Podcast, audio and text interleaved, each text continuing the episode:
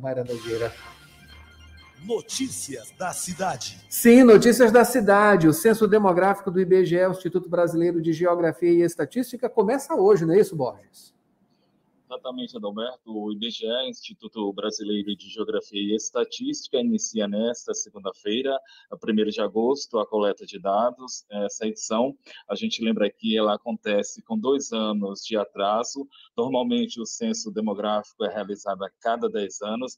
Desta vez, está sendo realizado aí após o intervalo de 12, 12 anos. Ah, o censo contabiliza a população do país, contagem que indica como devem ser as estratégias e políticas públicas aí a serem traçadas, direcionadas a essas demandas que vão sendo contabilizadas.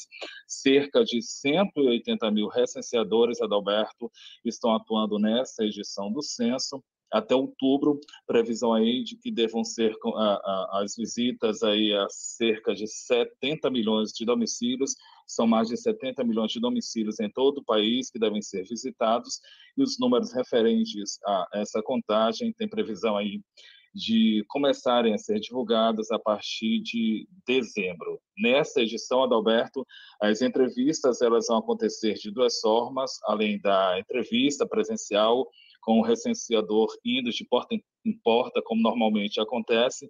Tem outra forma, que é a não presencial, que pode ser pela internet ou por telefone, mas tem a questão da segurança e para a segurança da população, os recenseadores eles vão estar identificados, a população deve estar atenta ao uso dos coletes azuis, bonés com identificação e também o crachá, Nesse crachá, Alberto, há informações sobre cada recenseador eh, que podem ser aí checadas ligando para o IBGE. Portanto, então, essas informações, Adalberto, IBGE dando início no dia de hoje, 1 de agosto, ao censo 2022. Adalberto.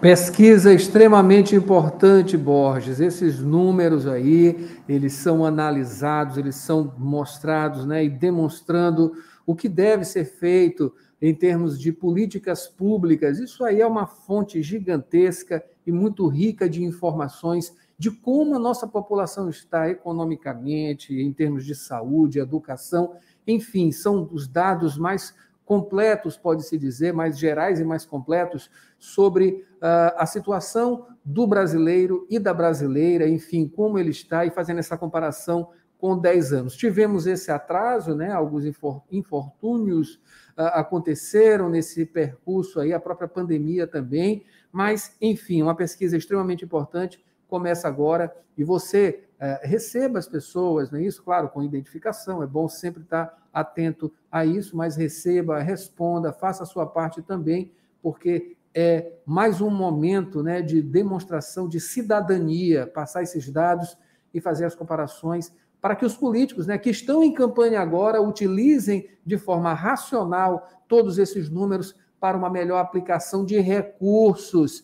Que temos recursos no país, eles são é, mal aplicados, aí as motivações são uh, mais diversas, né? Mas os números estão aí, os números vão vir e vão demonstrar e vão ajudar nesse processo.